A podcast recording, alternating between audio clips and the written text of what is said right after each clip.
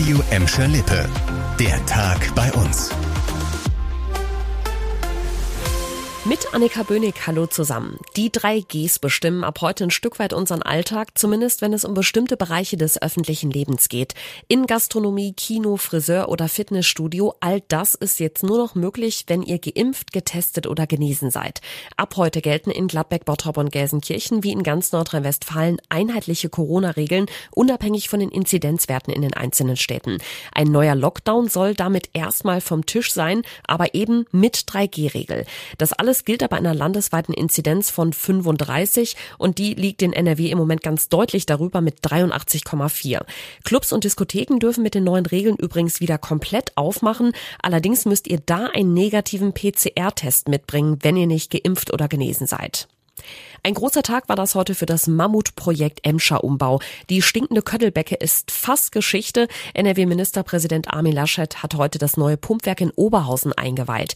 Die riesige Anlage gilt als zentraler Baustein, um die Emscher komplett vom Abwasser befreien zu können. Zwar ist ein großer Teil des unterirdischen Kanals schon seit drei Jahren in Betrieb, allerdings wird nach wie vor Abwasser aus 60 Nebenkanälen in die Emscher geleitet. Dadurch riecht es auch immer mal wieder so ganz Emscher-typisch. Bis Ende des Jahres sollen jetzt noch die restlichen Kanäle und Nebenläufe angeschlossen werden, darunter auch der Hüller Bach, der in Gelsenkirchen in die Emscher mündet und in den im Moment noch das Abwasser von 290.000 Menschen geleitet wird. Danach soll die Emscher zum ersten Mal seit 170 Jahren komplett abwasserfrei sein. Die Tage der Ruhrgebietskloake sind also gezählt. Zum Dauerthema könnte dagegen der Tarifstreit bei der Bahn werden. Kommende Woche brauchen Bahnpendler und Reisende in Gladbeck, Bottrop und Gelsenkirchen wieder starke Nerven. Die Gewerkschaft der Lokführer GDL ruft ihre Mitglieder nämlich zu einem neuen Streik auf. Montagmorgen gegen zwei Uhr geht's los. Immerhin hat die GDL das diesmal ein bisschen früher angekündigt als beim letzten Mal.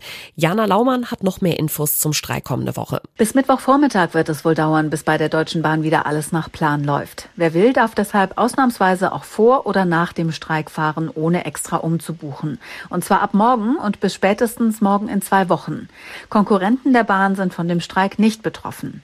Bundesverkehrsminister Andreas Scheuer hat die GDL-Pläne kritisiert und vor einem langen Tarifstreit gewarnt. Er macht sich vor allem Sorgen darum, dass die Industrie nicht den Rohstoffnachschub bekommt, den sie braucht, weil ab morgen auch der Güterverkehr bestreikt wird.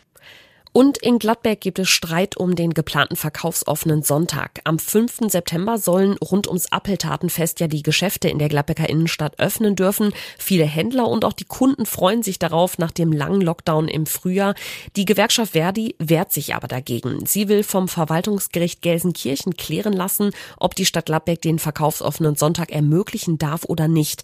Verdi begründet das mit einem Formfehler im Verfahren. Es hat aber auch schon fast Tradition, dass die Gewerkschaft in NRW immer wieder versucht, Sonntagsshopping zu verhindern. Und so wird auch in diesem Fall ein Gericht das letzte Wort haben. Das war der Tag bei uns im Radio und als Podcast. Aktuelle Nachrichten aus Gladbeck, Bottrop und Gelsenkirchen findet ihr jederzeit auf radio und in unserer App.